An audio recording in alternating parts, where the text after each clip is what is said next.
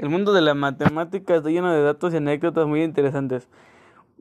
En mundo primaria hemos hecho una selección de curiosidades matemáticas que despertarán el interés de los pequeños y grandes hacia el mundo de los números.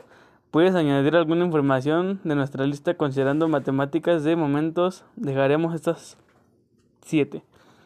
Hasta el siglo XXI, XVI, las multiplicaciones se consideraban tan difíciles que solo se enseñaban en las universidades. Robert, Robert Recot inventó hace más de 400 años las dos rayas para indicar la igualdad, porque dos cosas no pueden ser más iguales que dos rectas paralelas. Esa es una de las anécdotas más curiosas de la matemática.